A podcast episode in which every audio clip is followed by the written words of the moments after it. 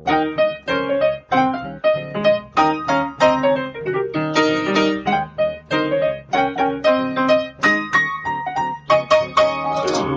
und herzlich willkommen zu Was denkst du denn? Mein Name ist Nora Espers. Ich bin Rita Molzberger. Und wir haben heute einen Gast dabei, wenn du dich kurz vorstellen möchtest. Ja, mein Name ist Selma Haupt.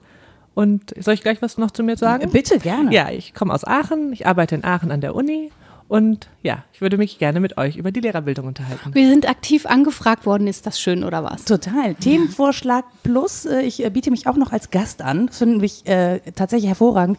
Ich habe überhaupt keine Ahnung von dem Thema, außer dass ich natürlich mal Schülerin gewesen bin vor langer Zeit. Ja. Das heißt, ihr müsst so eine kleine Einführung machen. Also bitte. ich glaube, dass alle irgendwie Ahnung von dem Thema haben und dass das Teil des Problems ist, aber auch der Lösung. Also wir hatten uns unterhalten, Selma und ich, darüber, wie wohl ideale LehrerInnen-Ausbildung aussehen könnte. Willst du erzählen, warum wir uns darüber unterhalten haben, Selma? Ja, wir haben in Aachen gerade äh, viel Gedankenmöglichkeiten, uns über Lehrerbildung auszutauschen. Und ähm, genau, und ich suche danach, mit wem ich mich noch außerhalb von Aachen darüber austauschen kann. Ja, bist du bis nach Köln gekommen. Genau. Toll. Einmal die A4 runter. genau. Und da äh, ich weiß, dass Rita sehr viel Ahnung hat und sich sehr gut auskennt und sehr viel Erfahrung in der Nein, Lehrerbildung nein, hat, schmerzhafte und schöne, bin ich sehr daran interessiert und wollte hatte gedacht, dass es schön wäre, sich in diesem Kontext so ganz konzentriert mal darüber zu unterhalten. Ja, Das- also das, das klingt nach einer kleinen Therapiestunde. Mhm, schön. Wir plaudern aus dem Nähkästchen und alle müssen zuhören, die jetzt Sehr eingeschaltet sind. Nee, was, was mich gerade interessiert, nur warum äh, ausgerechnet, in, also warum wird sich ausgerechnet in Aachen gerade so viel darüber unterhalten? Gibt es einen Anlass? Ähm, ja, es gibt strukturelle Anlässe, sage ich mal so allgemein. Und es gibt vor allem, ähm, ja, ich habe da neu angefangen und ich habe auch, äh, glaube ich, viel Ideen mitgebracht, was man so auch noch anders machen könnte. Und wir sind relativ klein und im Moment nicht so ganz zufrieden, wie es alles so ist. Und deswegen ähm, ist das quasi sozusagen der Anlass, die Möglichkeit, ähm, jetzt genau durch die Veränderung der Strukturen auch ähm, anders neu zu denken. Das ergibt dann tatsächlich Sinn, sich mit äh, Köln sozusagen zu unterhalten, weil hier, glaube ich, die allergrößte Lehrerinnenausbildungsstätte von NRW ist. Das sind wirklich viele, viele Menschen, die ins Lehramt gehen, wenn sie hier studieren. Und insofern stimmt, dass, dass die Erfahrungswerte hoch sind, aber Ahnung habe ich auch nicht so richtig. Mal gucken. Was gibt es denn, was gibt es denn für Probleme oder was haben Lehrerinnen und Lehrer heute für Probleme, ähm, über die wir reden müssen oder wo es was zu verbessern gibt? Naja, das zentrale Problem, was wir im Studium erstmal haben, ist, dass zumindest in Aachen das so ist, äh, oder jetzt ich das auch schon häufig gehört habe, die Lehrerinnen nicht so gerne in, oder nicht so gerne studieren und vor allem das pädagogische Begleitung oder bildungswissenschaftliches Studium oder erziehungswissenschaftlichen Anteil, wie auch immer es heißt, nicht besonders schätzen und auch ähm, ja, so in einzelnen und auch äh, grundlegenden Rückmeldungen meistens nicht so besonders viel davon mitnehmen. Und genau, es gibt also ein großes Potenzial und bisher ähm, nicht so viel. Ja, das, heißt ist, aber prinzipiell wollen die gerne studieren, Ja. aber das Angebot ist nicht so, dass sie sagen, okay, ich nehme das gerne mit. Ich glaube, aus Studierendensicht ergibt sich nicht so richtig der Sinn, warum man das auch noch machen soll. Weil ja die Grundmeinung, jetzt auch für Menschen, die nicht Lehramt studieren, das geht ja alle an, die irgendwann mal in die Schule müssen, ist, ja, ich muss einen guten Fachlehrer und eine gute Fachlehrerin haben und fair soll er oder sie sein. Aber jetzt, warum die pädagogisch besonders ausgebildet sein sollen, das erschließt sich nicht so richtig. Natürlich wünscht man sich Menschen, die gut mit einem umgehen. Aber ich höre viel öfter, ja, die müssen irgendwie nett sein oder ein guter Typ sein. Aber dass man das wissenschaftlich untermauert und was die da eigentlich lernen sollen, das ist irgendwie den meisten hm, fremd. Oder sie können da nicht zuordnen, wie man das ausbilden sollte. Und das ist ja tatsächlich schwierig. Genau, was da überhaupt fehlt, also das ist meines Erachtens das Grundproblem, ist eigentlich die Frage, mit der die in die Pädagogik kommen. Die haben eigentlich nicht nur die Frage, sondern überhaupt Fragen. Also sie haben keine Fragen eigentlich an die Pädagogik. Und das wäre auch das, was man, finde ich, verändern müsste. An die Praxis, ja, aber nicht an etwas, was nicht direkt Praxis ist. Das wäre vielleicht noch eine Frage, über die man diskutieren könnte. Wie kann die Pädagogik eigentlich erläutern, dass es mehr braucht als Praxis? Ja. Das ist so, glaube ich, das Gefühl, was die Studierenden haben. So eigentlich könnten sie direkt in die Schule gehen und was müssten sie denn dann überhaupt noch in der Uni machen? Das klingt für mich so, als müsste man Lehrer nach Castingshows auswählen. Ja. Schüler bestimmen in der Castingshow, wer Oh der gute Typ ist, von dem sie oder von dem sie was lernen möchten. Ja, ein bisschen ist die Vorstellung so. Und dann gibt es eben noch die neue Lernkultur, die dafür ist, LehrerInnen eigentlich nur noch als sogenannte Coaches oder LernbegleiterInnen auszubilden, also dass Schüler und Schülerinnen alles quasi selbst machen und selbst mitbringen und man nur so Classroom-Management macht. Das ist noch so ein Stichwort. Ähm, und das birgt einfach Probleme, weil Menschen nicht so sind, würde ich jetzt sagen. Da traue ich mich relativ weit vor. Ähm, ich sehe das kritisch mit der neuen Lernkultur und dem Classroom Management. Das ist sicher wichtig, aber längst nicht alles. Und ich meine, Erfahrungen mit Lehrerinnen und Lehrern haben wir halt alle. Ne? Ich glaube, dass das schon interessant ist, da nochmal drüber nachzudenken, wen man als gut erlebt hat und wen nicht. Und ob das jetzt nur an der fachlichen Kompetenz hing oder daran, ob jemand gut moderiert hat. Und das glaube ich halt nicht. Also ich habe das ja im Sportstudium, habe ich ja Didaktik in, in der Grundausbildung sozusagen gehabt und zwar in jeder Sportart. Also jede Sportart hat ihre eigene Didaktik, auch wenn die Grundzüge sozusagen ähnlich sind. Aber wie gehe ich vor? Welche Übungen kommen vor? Was ist vorbereitend? Und ich habe das als A sehr sinnvoll empfunden das so zu machen und auch so zu lernen. Ne? Also wie gehe ich in kleinen Schritten voran und wie befähige ich jemanden, den nächsten Schritt zu tun. Das heißt aber natürlich nicht, dass ich ihm die Bewegungserfahrung ähm, einimpfen kann von außen. Die muss er mhm. oder sie natürlich selber machen. Ne? Genau, aber wenn du schon zwei Worte, die du gerade gesagt hast, wie befähige ich jemanden, dann hast du da sogar schon drei Aspekte drin. Erstens, wie befähige ich denjenigen? Also, ne, das ist ja überhaupt was, um was geht es da eigentlich? Also, in was befähige ich? Wie mache ich das? Also, das finde ich jetzt auch ein super wichtiger Aspekt, dass man überhaupt überlegt, wer bin ich eigentlich als Lehrerin? Was möchte ich eigentlich als Lehrerin machen? Was bringe ich selber mit? Was, was denke ich eigentlich selber? Sozusagen das nicht im sozusagen platten Sinne zu reflektieren, so was habe ich alles schon mal gemacht, sondern auch ein bisschen eben mit einem theoretischen Zugang mich selber reflektieren zu können und dann was bringe ich da eigentlich wie rüber und wem bringe ich das dann rüber? Also mhm. das ähm, ja, sind äh, viele Fragen, die meines Erachtens im Moment nicht so stark im Zentrum stehen des Lehrerstudiums. Also das ähm, da wäre viel zu tun. Ja, also ich habe sehr viele Praktikumsberichte gelesen und ich nenne überhaupt gar keine. Also erstens habe ich den Fehler gemacht, die wirklich zu lesen, wobei mir nachher gesagt wurde, man solle nur so drüber gucken und sagen, ob es einigermaßen okay wäre. Und ich hatte da Stunden Inhaltliche Ansprüche. Ja, natürlich. Ich habe das alles korrigiert und Sachen dran geschrieben und wenn was lustig war, ein Smiley dran gemacht. Ja, das war alles zu viel. Aber was sich immer abbildete, war, man sagte den KandidatInnen, sie mögen drüber reflektieren. Reflexion ist auch so ein missverstandenes Ding, ja. ne? Warum sie Lehrerin oder Lehrer werden wollen. Und die meisten schrieben wirklich so pflichtgemäß, ist auch süß. Die sind 20, alles ähm, unter Vorbehalt. Ich meine das nicht böse, aber sie schrieben, ja, meine Mama ist auch Lehrerin oder meine Tante und ja, irgendwie Lehrer kenne ich ja als Beruf, weil ich habe ja Lehrer erlebt und ich finde das irgendwie wichtig, mit Kindern was zu machen und so. Und das war dann so die Motivation, warum man dieses Studium wählte. Und das ist mir zu wenig, muss ich sagen. Also gerade wenn man, wie ich im äh, Modul Bildungsphilosophie dann lehren muss, dann will ich natürlich, dass da Menschen sitzen, die da Bock drauf haben, aber das ist wahrscheinlich auch viel verlangt. Naja, und man muss auch mal blöd sagen, das trägt halt auch nicht. Also diese Motivation trägt halt nicht über 30 Jahre Lehrerin nee. sein in der Schule. Das ist halt auch dann zu wenig und ich meine, die Burnout-Raten bei Lehrern sagen auch genügend aus. Also da, da, ich würde sagen, auch von der Seite her könnte man argumentieren, dass man nochmal anders im Studium gucken muss, was man da eigentlich macht. Also ich glaube tatsächlich, wo wir gerade bei Burnout-Raten sind, dass das ja nicht nur mit dem Beruf zu tun hat, sondern auch mit den politischen Anforderungen an den Beruf. Und ich habe ein bisschen das Gefühl, dass Lehrerinnen darauf nicht vorbereitet werden, dass es eben auch politische Konstellationen gibt, unter denen sie ihre Lehre ähm, an der Schule ableisten müssen. Das klingt jetzt so ein bisschen blöd, aber es hat sich ja doch relativ viel entwickelt. Also zu meiner Schulzeit vor ähm, 20, einer Weile. 25 Jahren. ja, ich kann mich gar nicht mehr so gut dran erinnern. Nee, aber tatsächlich, ich habe eben gesagt, ich, äh, ich mochte vor allen Dingen meine altsprachlichen Lehrer. Die waren irgendwie anders. Also die waren anders als die, die Lehrer, die ich sonst so hatte, in Mathe oder Physik oder Chemie, ähm, Fächer, die ich super gerne gemacht habe. Äh, aber äh, wo, das lag nicht an den Lehrern, sondern ich habe sie trotz der Lehrer gerne gemacht. Und die Altsprachler, die waren irgendwie zugänglicher. Die waren so. witziger, die hatten aber auch eine anderen, einen anderen Angang, also einen anderen Umgang mit den Schülerinnen und Schülern. Und ähm, das fand ich irgendwie sehr wertvoll. Und ich weiß nicht, ob das an der altsprachlichen Bildung liegt oder weil die gerne auch Wein getrunken haben.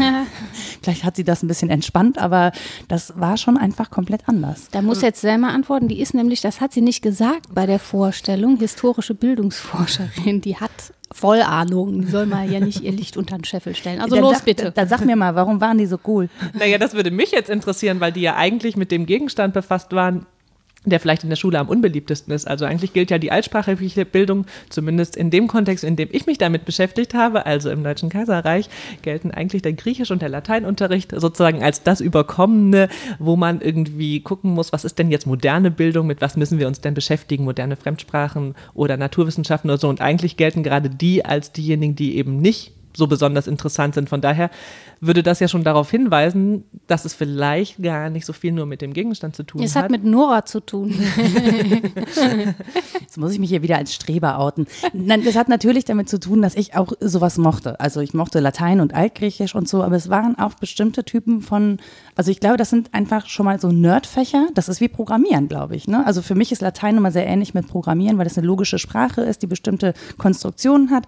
Und ähm, das studiert ja heute, glaube ich, auch nicht mehr jede und jeder. Das ist ja, das sind ja wirklich so Exotenfächer, würde ich mal behaupten.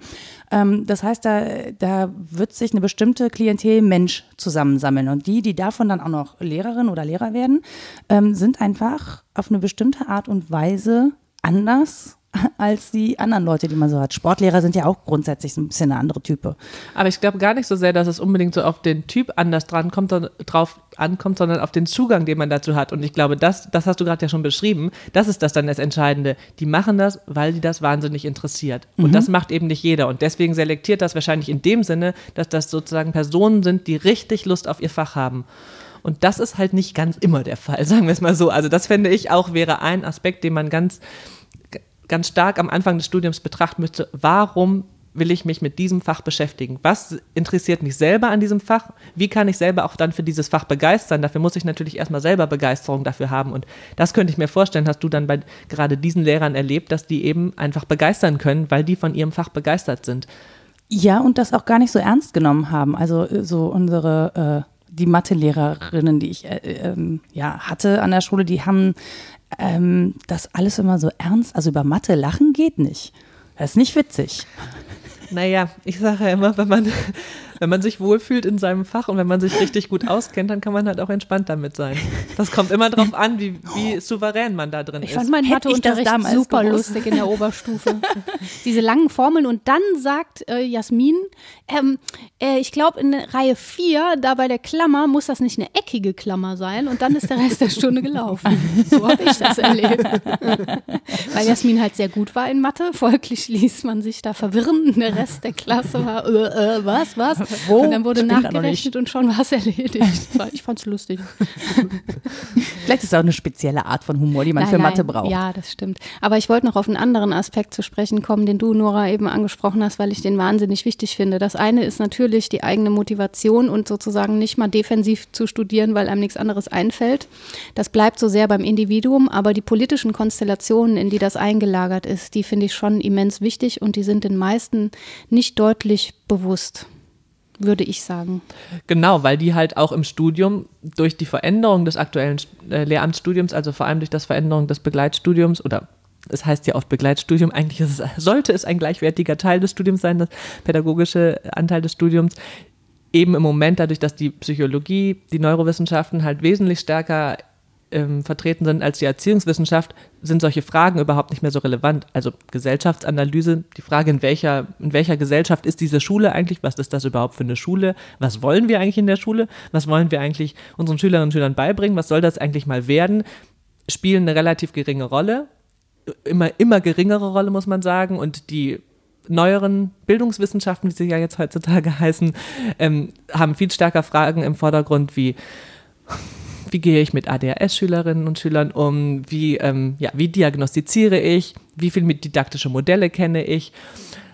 Ja, also Fragen, die meines Erachtens nicht unbedingt die Grundfragen des Lehrerinnen und Lehrerdaseins berühren, sondern eher sozusagen letztlich noch den letzten Punkt der Umsetzung vielleicht betreffen, aber eben überhaupt nicht den, den Kontext. Ich hoffe ja, dass ADHS nicht von Lehrerinnen und Lehrern diagnostiziert wird, sondern von Fachpersonal. Ja. An der Stelle. Die Frage ist ja, wie man zum Fachpersonal kommt. Wer bringt einen dahin? Ja, und, und ob, es, ob es ein Theorem ADHS gibt oder nicht. Äh, aber das einmal dahingestellt. La la la, jetzt machen wir Ja, eine la, la, la, drum. genau, das, ja, das können wir hier nicht diskutieren, weil Ja, ja, ich klar. bin nicht Fachpersonal. Aber ich fand es mal auch sehr nicht. interessant. Ich habe letztens mit einer Mutter gesprochen, die auch ähm, meinte, ihr Kind hat ADHS. Und dann meinte ich, naja, wie wäre es denn, wenn er auf dem Bauernhof wäre? Meinte, die, ja, da würde es dem super gut gehen. Da meinte ich, hm, vielleicht hat auch die Schule ein Problem und nicht das Kind. Ja, aber was ich daran, ähm, was mir auch gerade so einfällt, als du das so erzählt hast, neuere Modelle und so, ähm, das Ding ist ja, dass Lehrerinnen ja zu irgendeinem Zeitpunkt X ausgebildet werden und die können natürlich Fortbildungen besuchen, aber die sind ja sehr lange in diesem Schulbetrieb drin.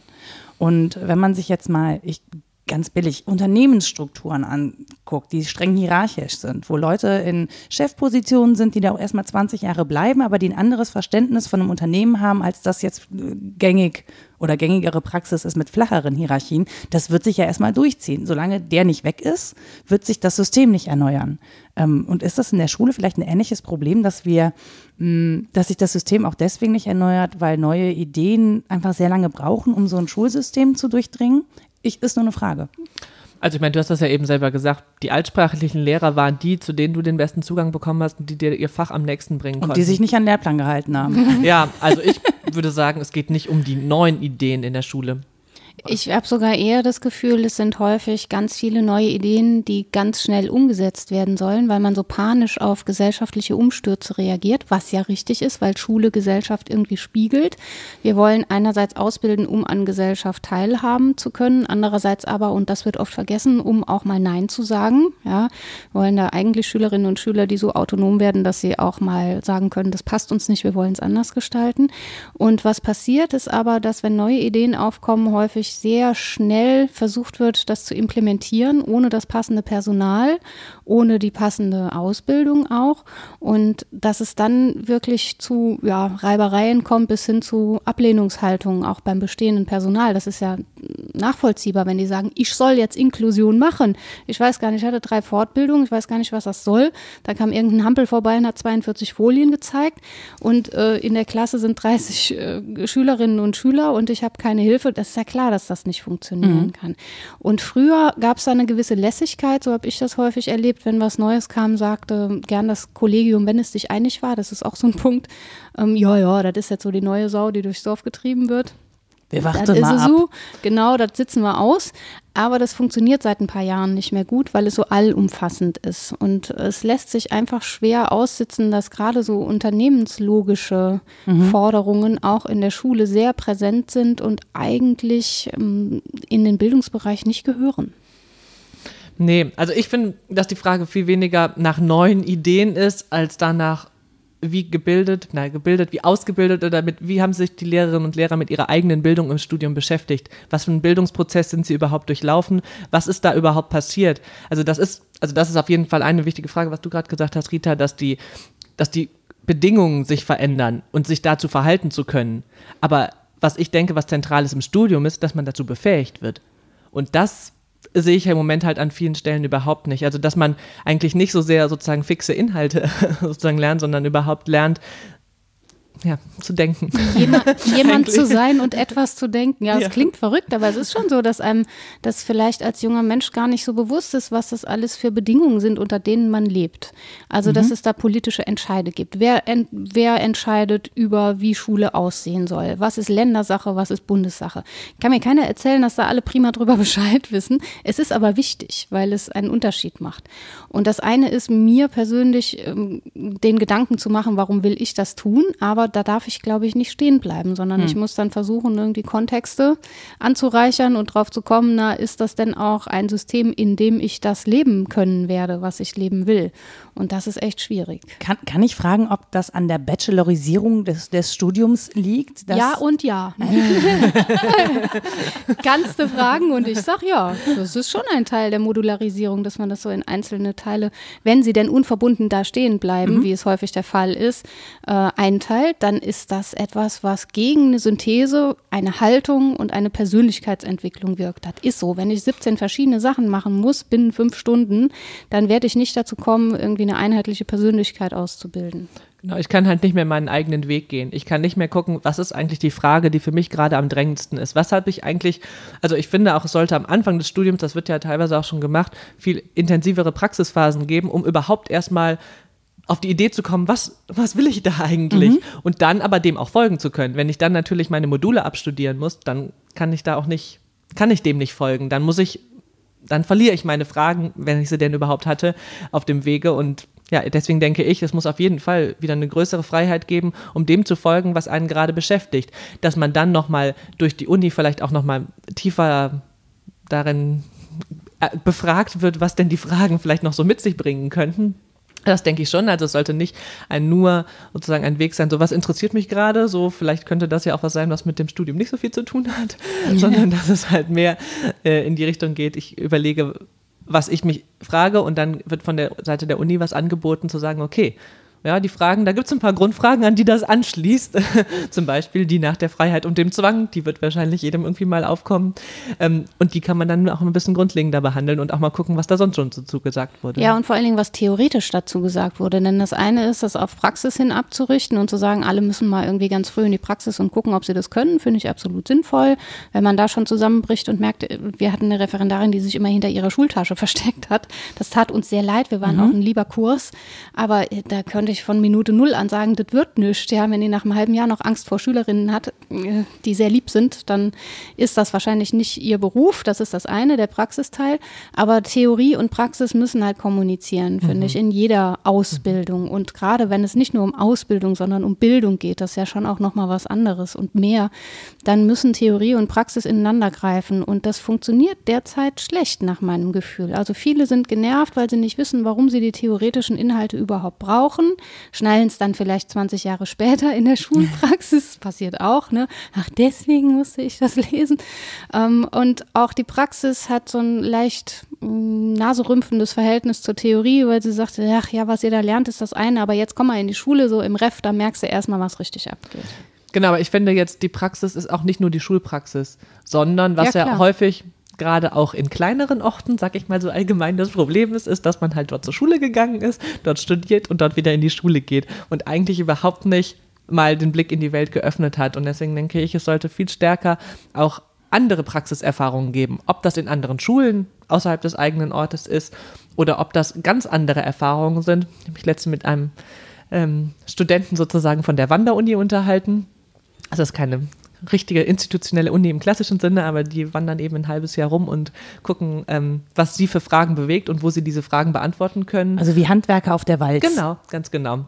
Und das ähm, wäre auch so ein Element, was ich mir gut vorstellen könnte, was hilfreich wäre, ähm, im Studium einfach zu überlegen, so, mal rauszugehen und mal zu gucken, was ist denn so in der Welt und ob man sich dann dabei eben mit pädagogischen Institutionen befasst oder pädagogischen Verhältnissen oder erstmal mit was ganz anderem, ist, glaube ich, erstmal gar nicht so relevant, sondern überhaupt erstmal ein Stück weit sozusagen das, das vielleicht schon etwas ja, gefestigte Sein, wie es so am Ende der Schulzeit ist, erst nochmal ein Stück weit aufzubrechen und zu sagen, okay, ich bin noch mal offen, weil als Lehrerin und Lehrer muss man dann doch, äh, wenn man in die Schule kommt, oder zumindest denke ich, wenn man eine gute Lehrerin sein möchte, halt auch offen sein für das, was, was mir da alles begegnen kann. Und wenn ich davon so gar keine Ahnung habe und gar nichts anderes erlebt habe als das, was in meiner Familie und in meinem Freundeskreis so ist, dann kann ich das vielleicht auch gar nicht so gut annehmen oder mich da gar nicht so gut drauf einlassen. Mm, ja, ja.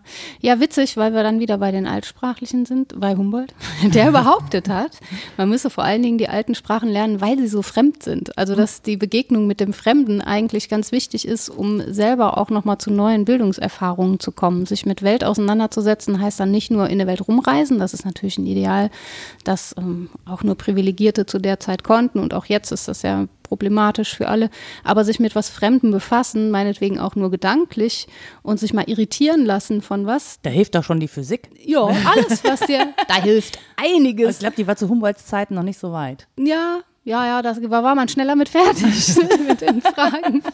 Eigentlich ein Vorteil.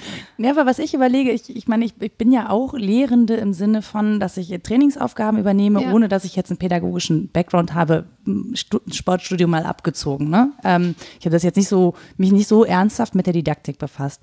Aber was ich oder der Knackpunkt, der bei mir irgendwann eingetreten ist, ist, dass mein Job nicht als Trainerin ist, nicht Leistung abzurufen, sondern überhaupt grundsätzlich zu befähigen, ähm, einen Weg zu finden, um ein bestimmtes Ziel zu erreichen. Und das hat aber super lange gedauert, um auf die Idee zu kommen. Und ich frage mich, ob das daran liegt, dass, ähm, dass Schule per se im System, weil es ja am Ende Noten gibt, schon darauf ausgelegt ist, ähm, auf dieses oder sehr fokussiert ist auf dieses Leistung erbringen und, und Leistung abrufen am Ende, statt auf dieses Befähigen und Wege dahin zu zeigen. Weil mir das, also das war mir nicht so zu eigen wie eben dieses, ah ja, okay, da ist, äh, ne, da hinten ist das Ziel, das ist eine Leistung zu erbringen. Jetzt guckst du mal, wie du da hinkommst. So, aber ich wäre nie auf die Idee gekommen, zu sagen, naja, du bist als jemand, der lehrt, nicht da, wo das Ziel ist, sondern du bist da, wo es losgeht. Ja, oder dazwischen, weil mir sagen häufig Auch Studierende, wenn es zu schwierig ist, nee, sie müssen uns aber abholen, wo wir stehen. Das haben sie irgendwo gehört. Und dann sage ich, ja, bin ich den ganzen Tag beschäftigt, wenn ich 48 Leute, die an unterschiedlichen Punkten stehen, abhole, dann, dann war es das. Ich stelle mich lieber wohin, wo mich alle sehen können und dann sage ich, laufen Sie, laufen Sie. ist auch für mich bequemer. Lauf, Forest. ja, genau. Naja, echt, das sind ja so große Bilder, mit denen dann auch argumentiert wird. Aber darum geht's, ne, den Weg zu finden. Und wenn jemand dabei einen Umweg nimmt, total gerne, auf dem er noch Gänseblümchen pflückt oder was weiß ich was macht, das kann sinnvoll sein. Aber dass man Wege aufzeigt, ich meine, Methodos ist der Weg auf Griechisch. Also Methoden sind das eine, was man da braucht und Ziele sicher das andere. Aber eben auch Personen, die einem das Gefühl geben, es hat einen Sinn, dahin zu gehen. So, wenn ich das Gefühl habe, ich will da gar nicht hin, wo die steht, ja, was, was macht die schon? Das ist ja uninteressant, dann werde ich mich sicher nicht auf den Weg machen. Ja, aber ich glaube, dass diese Ziele, dieses Erreichen von zum Beispiel Noten, ist ja auch was, was, was Eltern dann messen. Ja, ja, Ne? Und ich meinte nicht unter einer, Noten, unter einer Eins ist ja irgendwie schon das Totalversagen im Leben vorprogrammiert. Das finde ich auch, auch so eine komische Haltung. Ich, klar, ich, ähm, ich rede da aus so einer Luxusposition. Ich musste mir da nicht so richtig viel Sorgen drum machen. Aber ich erlebe das natürlich bei anderen, ähm, dass die im Prinzip das Gefühl haben, Schulversager zu sein, wenn der Schnitt unterhalb einer 1,x ist. Und das ist ja irgendwie, äh, das ist doch auch ein ganz schräger Anspruch an Schule, der da vermittelt wird. Oder täusche ich mich da? Ja, also ich meine, ich finde Noten sowieso vollkommen unsinnig. Also zumindest im Verlauf der Schulbahn. Also, dass man über eine Endnote, über eine Endprüfung, ähm, ich glaube, das ist sinnig, dass es einen gemeinsamen vergleichbaren Rahmen gibt, dass es nicht so, wie das in früheren Zeiten mal war, nur Lehrer und äh, Professoren gibt, die irgendwann entscheiden, so, jetzt reicht's, jetzt bist du weit genug. Das ist dann Ego doch te absolvo. Genau, das ist dann doch sehr abhängig von ähm, dem Goodwill der einzelnen Personen. Das würde ich sagen, ist vielleicht auch nicht mehr äh, in unserem Interesse. Dass es zentrale Abschlussprüfungen gibt, das halte ich ähm, für sinnvoll, sowohl in, dem, in der Schule als auch im Studium. Aber die Frage, also ich sehe keinen Sinn darin, dass es dazwischen Noten geben soll. Warum? Also ich tue mich schwer auch damit, dass das Lehramt so schnell das Examen aufgegeben hat. Frag mal Juristinnen und Juristen, Mhm. die würden nie ihr Examen aufgeben, obwohl die alle mit einer 3 super zufrieden nach Hause gehen und wissen, dass das eine gute Note ist. Also es Wahnsinn, ist auch ne? so, ja, das ist so komisch, dass das gar nicht einheitlich ist, was als gut gilt und was nicht. Und dieses Examen war natürlich mit Schwierigkeiten behaftet, strukturell, gerade weil diese Schlussprüfung, da kannst du einen schlechten Tag haben und mal richtig daneben liegen und dann galt nichts aus dem Studium, was du vorher gemacht hattest. Das ist doof, aber das ließe sich ja kombinieren. Daraus aber den Umkehrschluss zu ziehen, wie es jetzt ist, jede Note zählt ab Tag null. Ja? Das kommt in dein Portfolio, das finde ich auch so einen bescheuerten Begriff. Echt, Entschuldigung, aber das gehört in die Wirtschaft. Ding, ding, ding, Ja, weil was soll ich denn, äh, sobald ich die Bildungsinstitutionen, die sich Bildungsinstitutionen nennen und gar keine Bildung vermitteln, betrete, äh, alles sammeln und dann zeigen, dass ich ein wertvoller Mensch bin, weil überall ein Bienchen draufklebt oder eine Eins draufsteht. Das ist doch Unsinn. Also genau, aber die wirklich. Abschlussprüfung müsste ja auch nicht unbedingt eine mündliche Prüfung Nee, sein, genau, sondern ich finde halt eine, eine Arbeit, die nicht in dem Sinne von einem Portfolio, was ich über das ganze Studium gesammelt habe, aber schon eine wissenschaftliche Arbeit, in der ich das, was ich gedacht habe, zusammenbringe in Bezug auf eine Frage oder in Bezug auf einen Gegenstand. So ist das eigentlich mit den Portfolios auch gedacht. Ich muss da jetzt ein bisschen wieder die Stränge rausnehmen. Ich weiß, dass das so gedacht ist in der Lehrerinnen- und Lehrerausbildung. Die sind gehalten, das auch während ihrer Praxisphasen zu tun. Da kommen sie gar nicht dazu, weil wahnsinnig viel zu tun ist. Aber es ist so, wie Nora sagt, letztlich ist ja alles unter einer Eins eine Katastrophe und das ist Käse. Also wie soll jemand dem entsprechen? Ja? Oder wie soll ich dann guten Herzens als Pädagogin eine 3 geben? Ja. Wenn ich weiß, dass ich ja mit Biografien zerstöre, ist ja furchtbar. Das, das, das stimmt tatsächlich. Ich muss noch mal eben auf den Punkt zurück, den Selma eben gesagt hat, dass Zwischenbenotungen irgendwie nicht sinnvoll sind. Und ich glaube, wenn ich jemand bin, der eine Abschlussprüfung ähm, absolvieren soll, die dann benotet wird, hätte ich zwischendurch schon mal gerne gewusst, wo ich mich einsortieren soll. Und deswegen finde ich an der Stelle, also mir persönlich wäre da eine Zwischenbenotung ganz lieb. Dann weiß ich ungefähr, ob, ob ich am richtigen Weg bin. Wenn ich das erst ganz am Schluss weiß, könnte das Unsicherheiten mit sich bringen. Tja, Unsicherheiten sind ja jetzt auch nicht gehört zum Leben. Das also klar, natürlich kann man zwischendurch auch schon Rückmeldungen bekommen. Die Frage ist immer, in welcher Form bekommt man die? Und die Frage ist ja, also ich kann ja auch zwischen, also ich sollte mich ja, ich sollte ja jetzt nicht äh, dann vorher vier oder fünf Jahre äh, nur einfach rumgehangen haben, sondern auch da schon wissenschaftlich arbeiten, mich Praxis mit der Praxis beschäftigen. Die Schüler Praxis sezieren. genau. Statt also, Frösche. Schön. und man könnte ja auch meinen, dass zukünftige Lehrerinnen und Lehrer eventuell auch eine Idee davon haben, ob das gut ist, was sie machen, ob sie damit was erreichen, ob sie damit etwas durchdringen, ohne dass sie dafür eine Note bekommen. Also wenn ich mich mit einem wissenschaftlichen das klingt ganz verrückt. Stand also auseinandersetze, dann brauche ich ja jetzt nicht jemanden externes, der mir sagt, so, du hast dich tatsächlich damit auseinandergesetzt, wobei ja jegliche Forschung beweist, dass die Noten sowieso extremst relativ sind, dass alles mit einer 4 und einer 1 und durchgefallen und mit Auszeichnung bestanden bewertet werden kann, je nachdem, welchen Maßstab man anlegt. Also ich glaube, dass man viel stärker die Studierenden darin ermutigen sollte, selber zu gucken, ob sie das, was sie da machen, eigentlich können und ob sie auf dem richtigen Weg sind. Also warum, warum, die sind erwachsen. Warum brauchen ja. die jemanden anders, der ihnen da, der ihnen Anleitung gibt, der sich mit ihnen auseinandersetzt, der sie befragt, der mit ihnen diskutiert. Aber weil das alles. vielleicht schon in ihrer Schulbildung genauso war? Ja, genau. Ja. Also ich finde schön, dass du Rückmeldung gesagt hast, Selma. Das ist eigentlich auch das, was du meinst, oder? Nora, eine Rückmeldung kriegen, ja, nicht ja. eine Note. Weil das meiste ist Feedback-Kultur und das ist, ich wiederhole das jetzt, weil es vielleicht nicht alle kennen, das ist sehr bekannt. Äh, Feedback ist eigentlich hm, Heizung. Ja, also da gibt es einen Fühler, der sagt, ist jetzt warm genug oder nicht und dann wird nachgesteuert, wenn nicht. So, das ist Feedback. Das hat hat eigentlich nichts mit dialogischem ähm, Sein zu tun, bei dem derjenige, den es betrifft, selber auch eine Einschätzung abgibt. Die Heizung wird nicht gefragt. so, die soll heizen, solange das Öl da ist oder das Gas. Die Ressourcen halt. Ne? Und deswegen finde ich das so traurig, dass es ähm, so verarmt, weil man könnte ganz viel miteinander und im Dialog drauf kommen, ob es schon gut genug ist oder nicht. Und das erlebe ich auch. Auch unter diesen Bedingungen im Studium kommen Menschen und sagen, boah, ey, ich habe mir mal die korrigierte Arbeit durchgelesen. Das war ja echt Mist, was ich da abgegeben habe. Tut mir leid. Ähm, und ich würde das gerne nochmal neu machen. Und das System gibt es dann aber nicht her, dass nochmal neu gemacht wird. Und diese Problemlagen, da muss man dann lustige kleine Umwege gehen. Aber es ist ja möglich, dass man zu einer Eigeneinschätzung kommt mit Hilfe von anderen. Und ähm, ich habe nochmal reingeguckt in Langefeld, die Schule als Weg des Kindes. Das ist ein ganz olles Buch und wenn man das liest, denkt man so, das trieft ja irgendwie vom bildungsbürgerlichen ähm, Sums das ist auch so, aber nicht nur.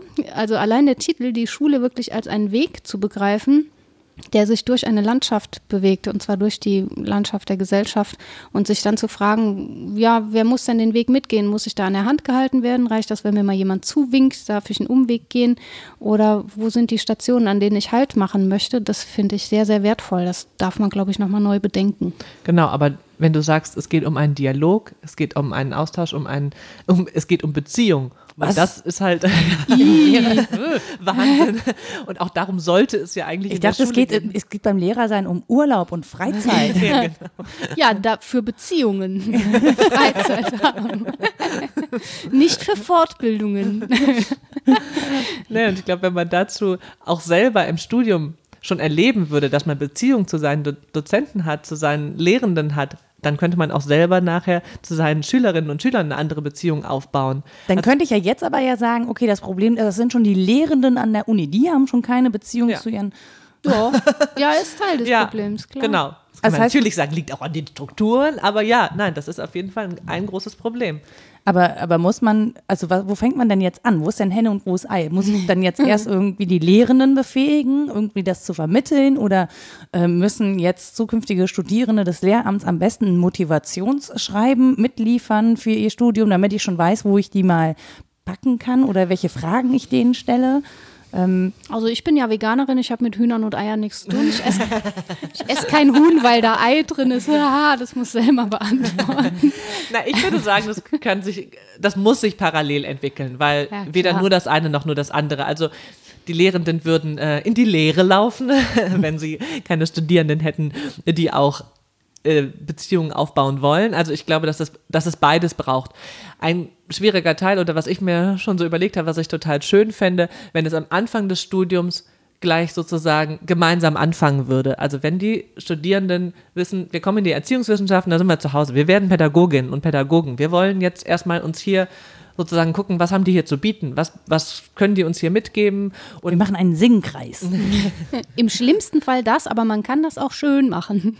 Und Genau. ohne Peinlichkeiten. Man muss sich auch nicht gegenseitig anfassen. Nein, ich würde also, was schon mal so eine Idee war, dass man zum Beispiel, was wir eben gesagt hatten, dass es sowas wie eine, eine Walz geben könnte äh, für Studierende, dass zum Beispiel am Anfang des Studiums ältere Studierende davon berichten, was sie in ihrem Studium schon erlebt haben, Beispiele davon geben, quasi wie so eine kleine Ausstellung oder so ein sozusagen Semestereröffnungstreffen, Studieneröffnungstreffen, wo sich halt die zukünftigen ähm, Studierenden oder die gerade neu eingeschriebenen und die alten treffen und sozusagen begeistern können dafür, was kann man hier für einen Weg gehen. Also das wäre sozusagen einmal von der Studierendenseite und klar, die Lehrenden würden sich hoffentlich durch die Studierenden begeistern lassen und selber auch ihre Begeisterung sind ja doch größtenteils Leute, die eben freiwillig an der Uni geblieben sind, die also irgendwie äh, zumindest mal eine Leidenschaft für ihr Fach äh, hatten.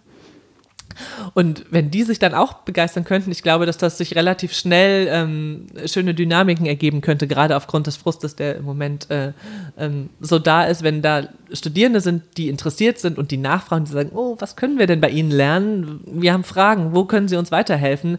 Ich glaube, da würde selbst wenn man die Lehrenden in dem Sinne nicht dafür ausbildet, sondern wenn das, das passiert dann einfach, die haben ja sozusagen das, die Fähigkeit, die Möglichkeiten, würde ich sagen, sind bei den meisten angelegt, aber die werden im Moment nicht aktualisiert, weil es, weil es nicht gefragt wird. Muss Ja, man die so. Lehrenden vielleicht auf sich selbst zurückwerfen und mal sagen, so, wir gehen mal in Klausur und dann fragen sie sich doch mal alle gegenseitig, warum sind sie in der Lehre? Was wollen sie da eigentlich? Es ist nicht so schlecht. Also das sich mit anderen Lehrenden auszutauschen, hat schon Sinn. Ich habe das zum Beispiel mit äh, anderen HochschullehrerInnen tatsächlich mal gemacht, als es dann um die neue Entwicklung der Studiengänge ging. Und jetzt äh, ist ja Selma auch hier, unter anderem deswegen, nicht wahr?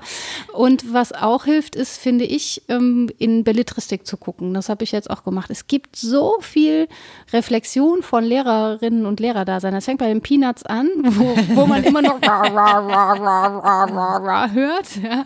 Oder bei, ja, ist doch echt so. Oder bei Calvin und Hobbes oder so. Und dann, was habe ich, die Memoiren eines mittelmäßigen Schülers aus unterschiedlichsten Zeiten. Ich habe mal so eine Zusammenstellung gemacht, auch Filmausschnitte und dazu ein Seminar gemacht. Und da wird einem klar, wir sind da alle von betroffen. Es geht ja irgendwie alle an. Wir müssen durch diese Institution. Es gibt eine Schulpflicht. Und wir sind ähm, damit konfrontiert, dass wir manches ganz furchtbar finden und manches ganz gut und machen uns aber weiter keine Gedanken drüber. Das wird irgendwie immer so akzeptiert. Ja, es gibt ganz furchtbare Erfahrungen und ganz tolle Erfahrungen und das ist eben so. Aber da kann man sich ja schon mal drüber austauschen, warum was als furchtbar empfunden wird und warum was als gut. Und wenn man das als Lehrende gemeinsam mit anderen tut, finde ich das schon auch sinnvoll. Ich glaube, man traut sich auch mehr, wenn man es zusammen machen würde. Also das so neudeutsche Wort des Team-Teachings. Ähm, da musste ich sehr dran denken. Wir haben das, Stimmt, Rita schon und ich haben das mal zusammen gemacht. Und das Wir haben ein Hannah wunderbare- Arendt-Seminar zusammengegeben. Ja. Gutes. Stichwort. Und das war wirklich eine wunderbare Erfahrung, einfach zu erleben, so ich stehe nicht alleine da vorne. Ich glaube, dass dieses alleine vor einem Seminar stehen ganz häufig auch zu einer sehr defensiven Haltung führt. Also einfach dadurch, dass man vielleicht auch sehr angreifbar ist und sich deswegen schneller verschanzt und dass, wenn man zu zweit ist, man auch viel offener sein kann und sich auch viel mehr einlassen kann, weil man eine andere, vielleicht eine andere Beziehungsfähigkeit Ob die Studierenden das auch so gut fanden, ich weiß nicht ganz.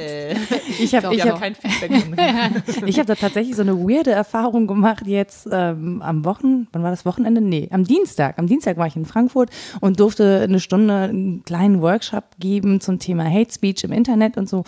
Und dann war das aber so, ich bin gerne entweder in der Mitte oder renn rum und guck mir die Leute an. Das war aber so organisiert, dass ich wirklich so eine Art Rednerpult hatte und dann gab es ein U, aber ich stand rechts am Ende des Us, damit alle auf die Leinwand gucken können, was ja im Zweifel sinnvoll ist, aber ich hatte das, also das war so eine komische Empfindung, weil ich stand da und habe so vor mich hin doziert, so leicht abseits von allem. Und habe dann immer auf Reaktionen gewartet. Mhm. Und man hat mich einfach eine halbe Stunde reden lassen, was total nett ist.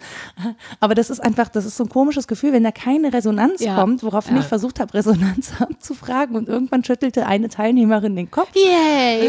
Und ich so, lassen Sie uns doch an Ihren Gedanken teilhaben. Sie so, oh nee. Und so, ich so, doch, doch, vielleicht, wenn Sie eine Frage haben. So, sie so, nee, ich habe den Kopf geschüttelt, weil mein Magen so laut geknurrt hat. So, Ja, das ist auch eine Antwort. Boah, das kenne ich so Das gut. war, das war mir ein bisschen peinlich, weil ich sie natürlich damit äh, genötigt habe, eine Ach komm, war aber ein. Lacher, oder?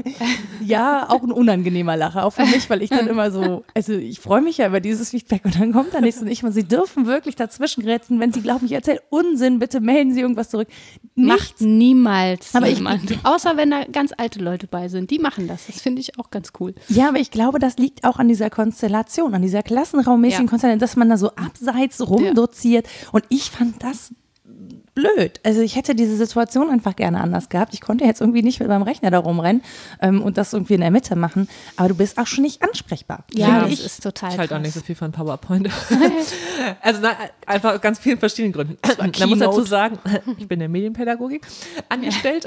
Ja, ein Buch ist auch ein Medium und ein Mensch auch manchmal. Nein, aber ich finde einfach, wenn etwas an der Tafel entsteht, während man darüber redet, ist das was ganz anderes, als wenn ich fertige Folien vorbereitet habe und die darunter ratter. Also das, ähm, ich habe, kann natürlich auch mit neuen Mediensachen entstehen lassen, ist mir egal, aber ich finde, dass es einfach in dem Moment das, was passiert, dokumentiert wird hilft dem Denken und hilft der, ja, hilft der Gesamtsituation, weil es auch immer wieder Ruhe reinbringt. Und Folien führen dazu, dass sie eher nicht dem Denken, sondern dem Abschalten helfen, weil man eben denkt, man bekommt es sowieso nachher noch und deswegen muss man sich darüber jetzt auch gar keine Gedanken machen. Das sind für mich immer nur so Stichwortgeber. Also ich schreibe jetzt zum Beispiel nicht Folien voll. so ist das ja auch gedacht Genau. eigentlich. Also Ich erzähle dabei immer Dönekes. Die Ja, stehen ja. nicht auf der Folie. Ja, genau.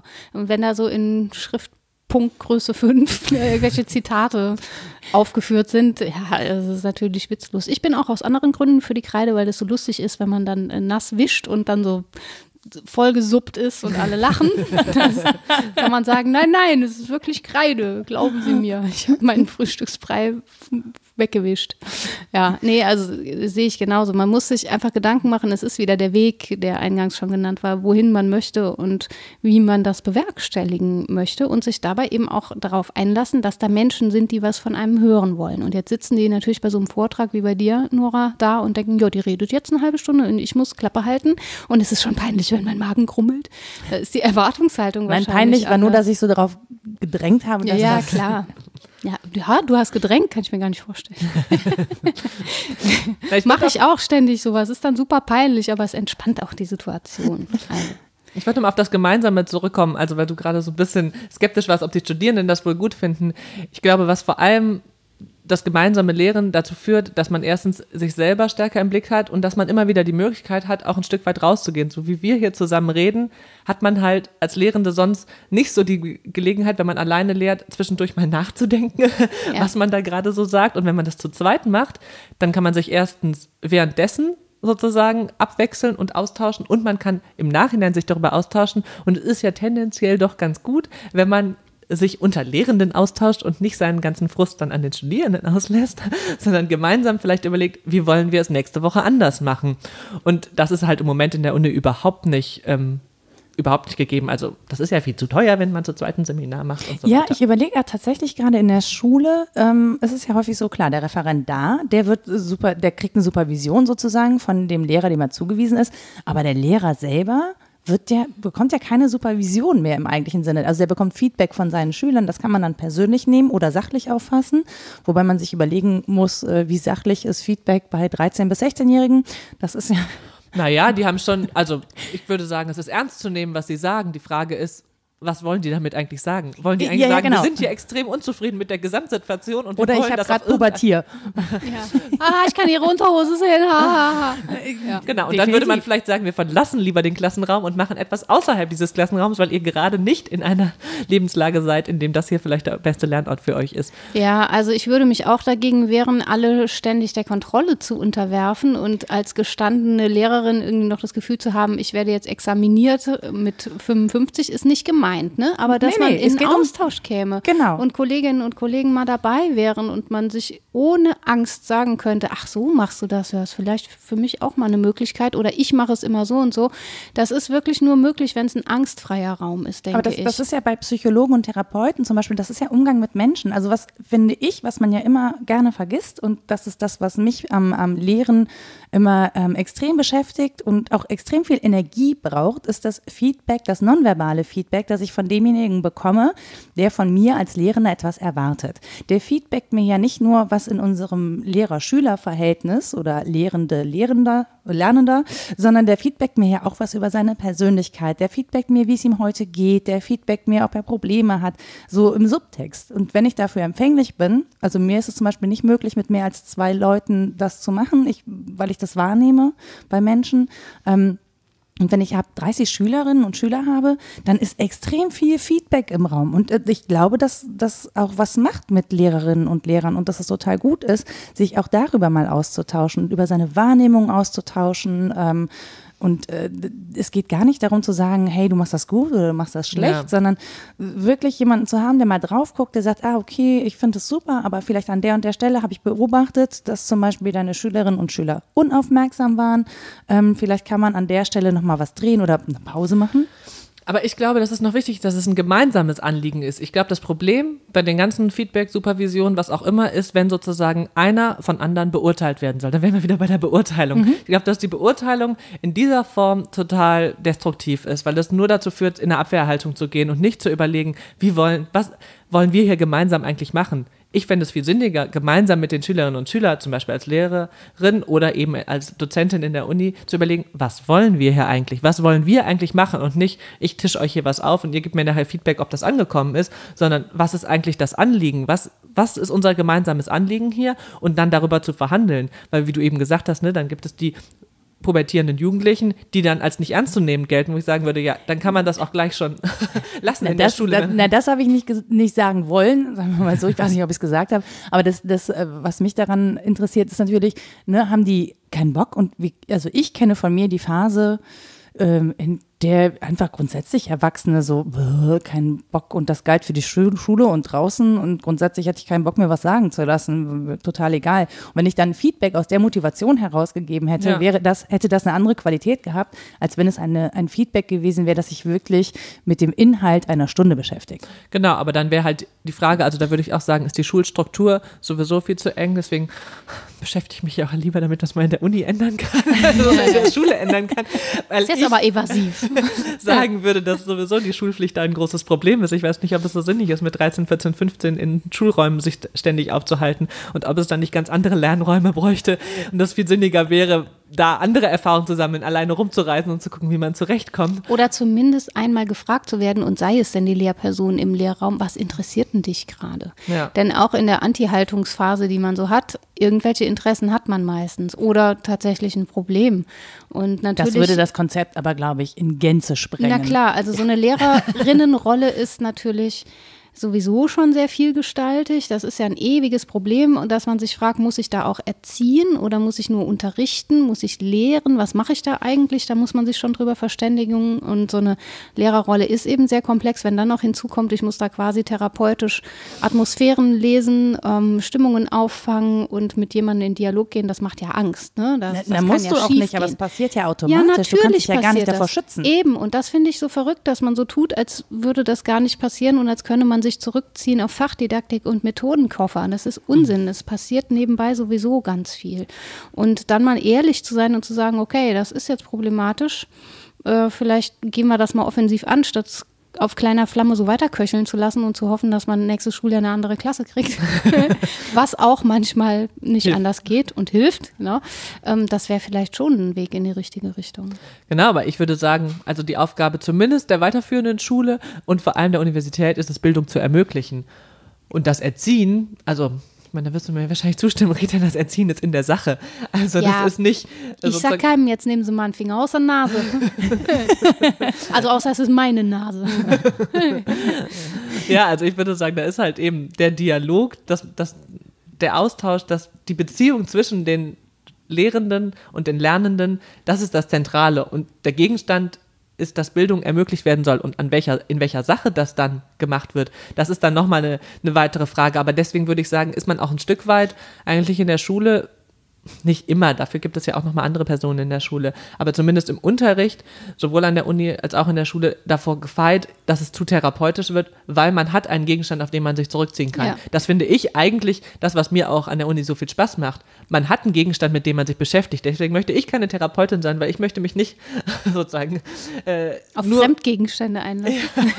genau, nur mit meinen Gegenständen. Naja, aber ich glaube trotzdem, dass man Lehrerinnen und Lehrer darauf vorbereiten muss, dass es zu solchen Situationen zum Beispiel kommt und dass sie bestimmte Wahrnehmungen Wahrnehmungen haben und haben müssen, weil die am meisten Zeit in, in der Phase, und wenn wir über Ganztagsschulen reden, sind die Kinder länger in der Schule, als sie Kontakt mit ihren Eltern haben.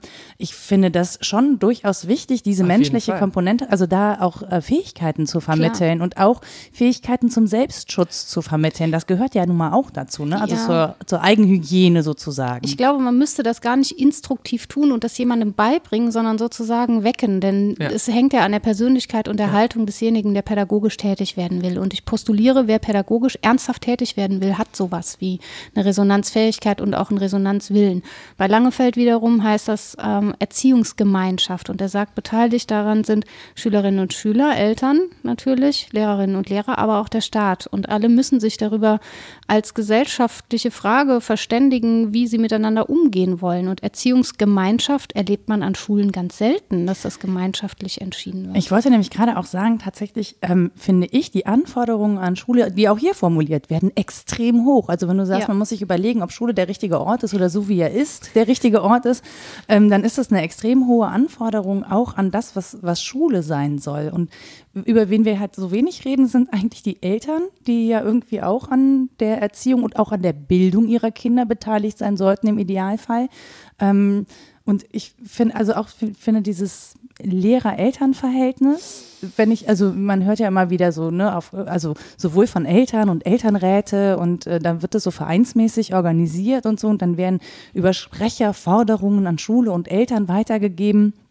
Ähm, das scheint extrem kompliziert zu sein, auch ein extrem kompliziertes Verhältnis. Muss man nicht ein Semester lang äh, äh, Eltern Elterngespräche üben. Elterngespräche, ja. Na, ich glaube, dass das ja, aber ich glaube, dass also ein, die gehören noch dazu. Ein Punkt, ja, ein Punkt, den du noch davor gesagt hast, der kommt, glaube ich, ganz stark damit rein. Ich glaube auch nicht, dass man in dem Sinne eine therapeutische Ausbildung braucht. Ich glaube, was schon mal ein ganz, ganz großer erster Schritt wäre, wenn sich die Studierenden der eigenen Gefühle und der eigenen sozusagen zwischenmenschlichen Schwierigkeiten und der eigenen zwischenmenschlichen überhaupt Beziehungen viel stärker bewusst werden, wenn man das sozusagen mehr aufnimmt, dann ist man auch in dem Sinne resonanzfähig. Dann kann man auch viel mehr mitkriegen, was passiert. Wenn man selber das bei sich abblockt, dann kann man, also da kann man noch so viel mit Modelle lernen und das würde dann auch gleich weiterführen zu den, zu den Eltern, weil letztlich, jetzt mal ganz blöd gesagt, verstehe ich eigentlich nicht, wo das Problem liegt, weil wenn, jetzt rein theoretisch, weil wenn Lehrerinnen und Lehrer ihren Schülerinnen und Schülern das Beste beibringen wollen, was möglich ist, mit ihnen, ihnen die beste Bildung ermöglichen wollen und Eltern das Gleiche wollen, sollten die eigentlich alle an einem Strang ziehen. Aber da sind wir ja schon im Bereich der Wunschvorstellungen, ehrlich ja. gesagt. Also, das ist ja ein Utopiegespräch hier. Ja, ja, aber das, also äh, um mal aus der Realität zu berichten, ich habe auch schon miterlebt, dass äh, Lehrerinnen an Gesamtschulen von Eltern äh, bedroht werden, ja. weil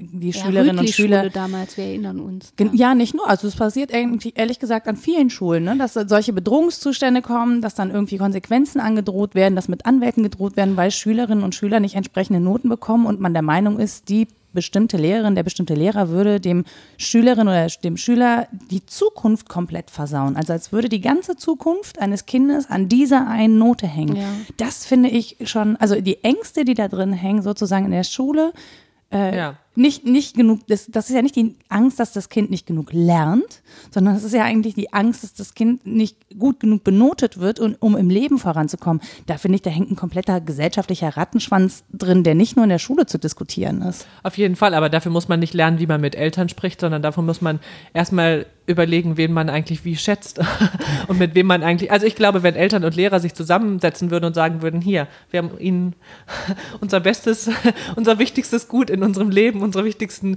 äh, Menschen in unserem Leben zur Verfügung gestellt. Der, der, darf bei Ihnen lernen. Und die Lehrer sagen, boah, wir danken Ihnen, dass die hier sind und wir, wir freuen uns, dass Sie da sind und wir wollen zusammen überlegen, was geht. Es wäre eine ganz andere Haltung. Mhm. Ich glaube, dass das Problem ist, dass sowohl die Lehrer als auch die Eltern was ganz anderes erwarten, die Lehrer sich hinter ihrer Fachlichkeit verschanzen, sagen so, ich habe das studiert, ich kann das, obwohl ich weiß nicht, wo irgendwer gelernt hat, wie man Noten geben soll. also zumindest Im Modul diagnostizieren und im Modul beurteilen. Selbst das? da wird es nicht, nicht. gelernt.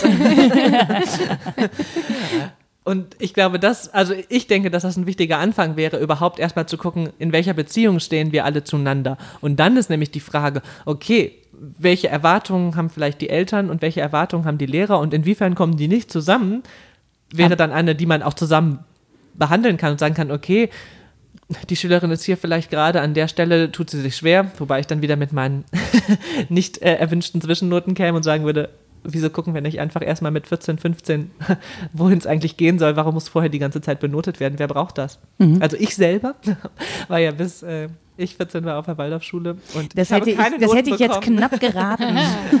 und es hat mir nicht geschadet. Bei mir wurde immer gefragt, ob ich auf einer Waldorfschule oder Montessori-Schule gewesen wäre. Ich war aber auf einem ganz stinknormalen altsprachlichen Gymnasium und bin da schon als äh, als jemand aufgefallen, der irgendwie eine andere Pädagogik genossen hat, was überhaupt nicht stimmt. Mein, mein, Vater war ja auch Lehrer und mein Vater hat so ganz alte Methoden angewandt, von wegen Schlüsselbund schmeißen, Schüler an den Ohren ziehen. Der ist in den 50ern Lehrer Eselshut, geworden. kenne ich auch noch. Auch der hat Schülerinnen und Schüler in die Ecke gestellt und es gibt trotzdem Schüler, also ich weiß von einem Schüler, der gesagt hat, wenn der mich damals nicht so hart angepackt hätte, dann wäre ich auf die schiefe Bahn geraten. Das finde ich interessant. Ja, Stockholm-Syndrom. Ja, ja. ich empfehle. Aber ich finde, ich finde diese Rückmeldung total interessant, weil ich so denke, so ganz ehrlich, das war nicht schön. Also angeschrien werden war nicht schön, mit Kreide und Schlüsselbund beworfen werden war nicht schön. Also es ist alles so. Aber wo kommt denn eigentlich dieser Zeitdruck her, frage ich mich immer. Also warum muss man denn mit 16, 17, 18 Abitur haben? Wieso hat man denn nicht eigentlich mehr Zeit, um weil man länger arbeiten zu können? Genau, genau, weil man mit 22 bitte fertig in der Wirtschaft zu sein hat und da produktiv zu ja, sein hat. Ja, aber die hat. beschwert sich ja über die SchulabgängerInnen und über die Bachelor-Etten und Bachelors, weil die sagen, die sind zum Teil noch gar nicht fertig mit sich und da kann ich im Unternehmen auch gar nichts mit anfangen. Ne? Also es scheint ja an vielen Stellen zu krachen. Ja, weil vielleicht und natürlich ist es dann, glaube ich, doch sehr kurzsichtig, das jetzt auf Lehrerinnen und Lehrer zu transferieren und zu sagen, die machen ihren Job nicht gut. Das ist Unsinn. Das würde ich niemals mhm. sagen. Viele sind so nah am Burnout, gerade weil sie so einen tollen Job machen. Da muss man auch echt mal eine Lanze für brechen, äh, in den Bedingungen noch pädagogisch sinnvoll tätig zu sein. Das ist schon großartig. Und denen jetzt noch was aufzubürden und zu sagen, dann sorg bitte auch noch dafür und dafür und dafür, darum geht es ja nicht, sondern um wirklich einen Begriff von Erziehungsgemeinschaft, in dem es auch Konflikt geben darf und Streit, aber wo man miteinander gemeinsam bespricht, wie es weitergehen kann. Aber brauchen wir dann nicht eine viel größere gesellschaftliche Diskussion als eine Diskussion Doch. an einzelnen. Auf jeden Fall. Ja, aber ich, ne, also es ist ja wirklich so eine Gesamthaltung auch von Bildung gegenüber. Ähm, äh, ganz ehrlich, ich, jetzt so langsam bekomme ich das Gefühl mit 40, ich hätte zu wenig gelernt und könnte jetzt eigentlich, jetzt wäre ich so weit, dass ich sagen würde, boah, jetzt hätte ich nochmal richtig Bock zu studieren und würde es auch ganz anders machen, ja. als ich das vor 20 Jahren gemacht habe, wo ich einfach einen Abschluss haben wollte und ein Diplom und mir etwas ausgesucht habe, das mir am möglichsten erschien und, und am schnellsten möglich, ehrlich gesagt. Das war ein Sportstudium. Ja, es, es gibt von Tucholsky so eine schöne Anekdote, die heißt, ich möchte Student sein und ähm, da schreibt er eben, er ist 50 und jetzt möchte er Student sein. Jetzt möchte er das alles ne, integrieren hey, ich bin können. zehn Jahre früher als yeah. Ja, und noch nicht so früh tot wie er, hoffe ich. Also noch sitze ich hier. Ja. ja, aber ich denke einfach, es wird so wenig also der Faktor Zeit, ich meine, da ist ja, ja, Expertin für. Nee. Nein, aber das ist einfach, es wird so wenig Zeit für Bildungsprozesse, für Reifeprozesse gegeben. Also wieso muss man G8 einführen? Also die Idee davon, was da passieren kann, das kann nicht schneller gehen. Also wann das passiert, kann man sowieso nicht machen. Man kann nur Räume dafür öffnen, wo etwas passieren kann. Und das ist, glaube ich, also sowohl in der Schule als auch im Studium, ist der Zeitdruck viel, viel, viel zu hoch. Also da können, ja, also ich weiß nicht, ich fand das, mich hat der Film der Berlin Rebel High School, da wo sich quasi, ja, alle Arten von Schülerinnen und Schüler treffen, Schulabbrecher und so weiter und die dann ihr Abitur mit in den 20ern, sagen wir mal so grob, mhm. äh, nachholen sozusagen äh, und selber organisieren, die ihre Lehrer selber bezahlen an einer quasi äh, ja, freien Schule und die überlegen, wie können wir jetzt, was brauchen wir für eine Vorbereitung, um das Abitur zu machen. Hier denke ich, ja, und die lernen mit mit einem Eifer und mit einer Begeisterung, ja, das ist was anderes. Also das ist ein anderer Zeitpunkt. Und ich frage mich, wieso wir nicht die Zeit haben, uns unseren Kindern und der Gesellschaft die Zeit geben, dass es tatsächlich, ähm, ja, dass Prozesse so ablaufen können, wie sie sinnig sind, weil Das wäre wahrscheinlich Weil auch das Geld kostet. Und da sind wir wieder direkt an der Wirtschaft. Das andere kostet, Kostet auch aber Geld. auch, das ist sehr Natürlich, teuer. das ist Die ganz ganzen Burnout-Lehrerinnen, die sind auch teuer. Ja, nicht nur das, auch unfertige, Ja, klar, unfertige äh, Arbeitskräfte Ja. sind teuer, Ja. ne, auf eine andere Art und Weise. Also die sind ja dann auch gar nicht so produktiv, wie sie eigentlich sein Ja, sollten. genau. Was ich ja immer völlig verstörend finde, ist, wenn man ähm, Bücher liest von, von Menschen, die, keine Ahnung, in den 60ern studiert haben und die dann eine Liste von Studienfächern aufführen können, was sie nicht wo alles studiert haben. Die waren an zig Unis, die haben zig Fäch Fächer studiert, ob die die jetzt in die Tiefe kennen oder nicht, weiß ich nicht, aber das wirst du nicht mehr haben. Ja. Du hast einen Bachelor und einen, wenn du Glück hast, noch einen Master gemacht und das war's. Das Verrückte ist ja, dass der Bologna-Prozess uns das Gegenteil versprochen hat und Ja. gesagt hat, wir führen diese ECTS-Punkte ein, damit man ganz leicht wechseln kann von da nach da. Früher gab es das Erasmus-Studium und Menschen sind von A nach B gegangen, weil sie Bock hatten. Dann zu einem kompetenten Menschen pro Uni haben gesagt, hier, das und das habe ich gemacht und der oder die hat gesagt, okay, dann fang mal auf dem und dem Level an, wird schon passen. So, und jetzt ist das ein unfassbarer Aufwand, sich anrechnen zu lassen, beglaubigen zu lassen, der äh, Menschen so abstößt, dass sie es gar nicht mehr machen. Die bleiben an ihren Unis. Es ist viel weniger Austausch als vorher. Also im Bologna-Prozess. Weil man ja viel schneller fertig wird oder Ja. zumindest das Gefühl haben, hat, man müsste schneller. Ich meine, ich ja, kam mit das 17 scheitert aus an der seinen Schule. inneren Zielen. Ja. Ja. Ja, und weil sie halt alles dokumentieren und beweisen müssen. Es geht nicht darum, irgendwo hinzugehen und zu studieren und zu gucken, mit welcher Frage, um mich da zu wiederholen, komme ich da hin, was will ich da lernen, was, mal einfach rumzugucken, was du gerade gesagt hast, nur verschiedene Fächer zu, sich mit verschiedenen Fächern zu befassen, sondern ich muss dann überlegen, welchen Kurs könnte ich da belegen, der mir dann an meiner Heimatuni anerkannt wird und wie muss der dann benotet sein, damit das möglichst mir auch für meine Endnote was bringt und so weiter und so fort. Das ist überhaupt, geht überhaupt nicht um die Sache. Und auch da ist ja niemand dran schuld. Es wird mir dieser Horizont möglicherweise gar nicht aufgerissen. Weder von meinem Elternhaus noch von mir selbst, das kann ich gar nicht leisten, noch von denen, mit denen ich Kontakt komme, dass ich eigene Fragen haben könnte in der Schule, in meinem Leben, in der Ausbildung. Ähm, Und dann wird es schwierig, wenn mir das überhaupt nicht bewusst ist, dass ich ruhig mal eine Frage stellen sollte. ne? Ja, wer fragt, kriegt Antworten. Ja, und vielleicht ja. möchtest du die Antwort gar nicht. Ja, genau. Die Antwort ist meistens, ja, das gehört hier jetzt nicht hin. Ja, genau. Das habe ich zumindest oft gehört und dachte dann, ja, auch so. Bei mir ist aber, du musst nicht alles hinterfragen oder du musst auch nicht alles wissen. Ah, auch schön. Nee, also klar, wenn man eigene Ermutigungen hatte, von zu Hause oder sonst wo, dann war das sehr viel leichter. Dann ist man auch ein Stück weit selbstbewusst, dann zu sagen, doch, das ist aber eine berechtigte Frage und ich möchte, dass die jetzt diskutiert wird. Aber ich glaube, dass es vielen nicht so geht, dass viele die Erfahrung nicht machen, dass ihre Fragen anerkannt sind und dann fragen sie auch irgendwann nicht mehr. Das Ja. kann einem ja abgewöhnt werden. Ne? Und dabei hätte man an der Uni den Raum. Ja. Ich meine, man hat an der Uni wirklich das, was wir an der Schule jetzt an, an Enge beklagt haben, das muss es eigentlich an der Uni nicht so ja, geben. ja, die Universitas. Aber, aber die gibt es. Also de facto haben wir sie ja mit diesem Bachelorstudium, haben wir sie ja, diese Enge. Dieses, Ja. also wenn man das. ja, wir haben Enge in der möglichen Weite und das ist so frustrierend, finde Ja. ich. Denn eigentlich war Universität anders gedacht, das kann Selma vielleicht in 20 Sekunden ausführen. ähm, das war natürlich gedacht als eine Stätte, an der alles stattfindet und überall Dialog ist.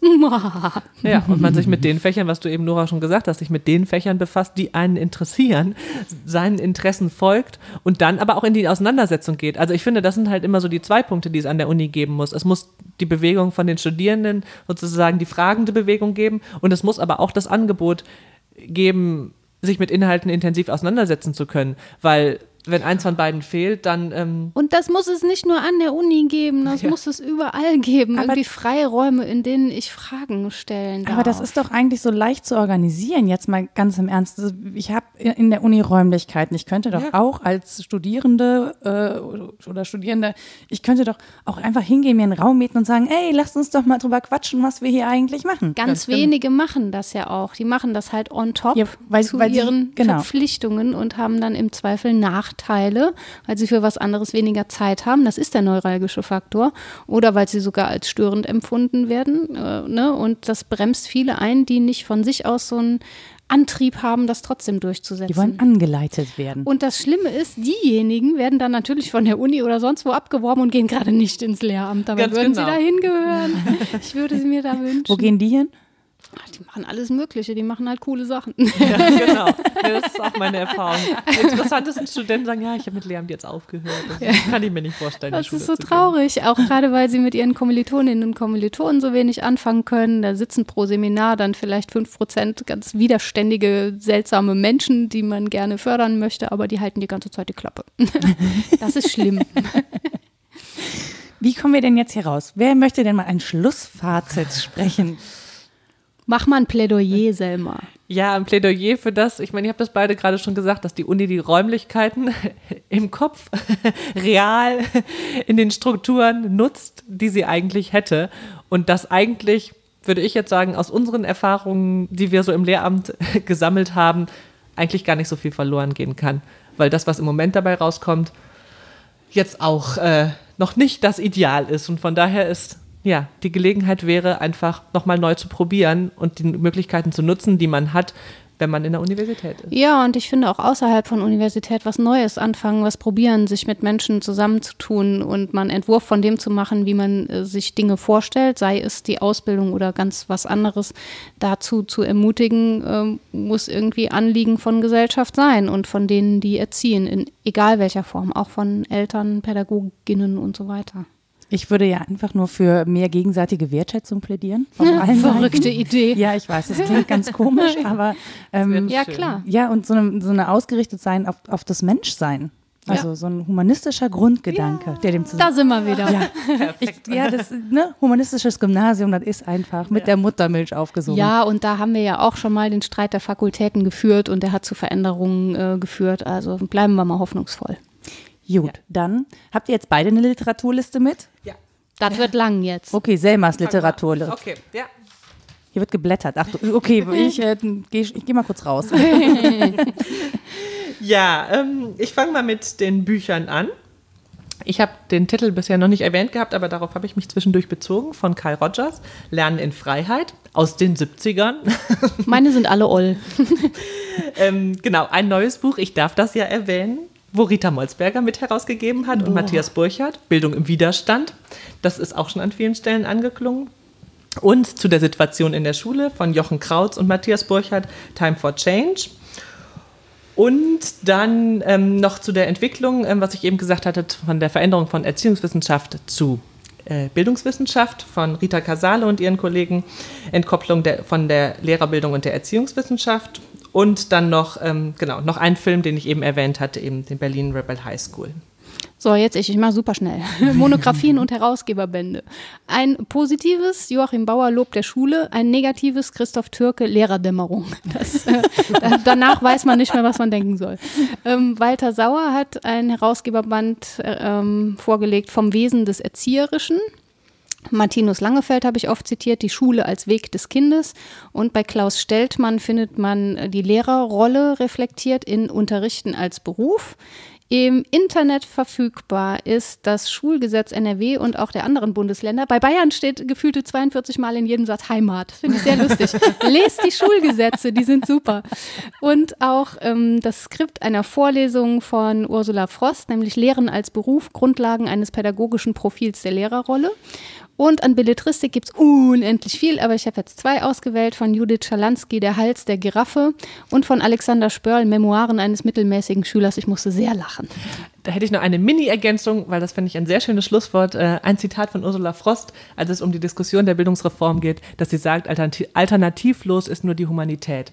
Das Bam! doch sehr passend. Bam, sehr schön. Damit verabschieden wir uns für heute und ich sage euch noch, wo ihr uns Feedback geben könnt. Nein, Rückmeldung. Rückmeldung, genau, bitte. Entschuldigung. Ihr könnt uns Rückmeldungen geben auf www.wasdenkstudenn.de in den Kommentaren. Ihr könnt uns Tweets schreiben unter wdd-podcast. Ihr könnt uns Mails schreiben an rita.wasdenkstudenn.de oder nora.wasdenkstudenn.de. Wir haben eine böse Facebook-Seite und ihr findet uns auf iTunes, Spotify oder in dem Podcatcher eures Vertrauens. Lasst uns ein Abo da, schenkt uns eine freundliche Rezension und sagt, äh, ob ihr uns gut oder schlecht findet in diesen Netzwerken. Das hilft ja auch anderen dabei zu entscheiden, ob sie uns hören möchten oder nicht. Also, das war's auch schon.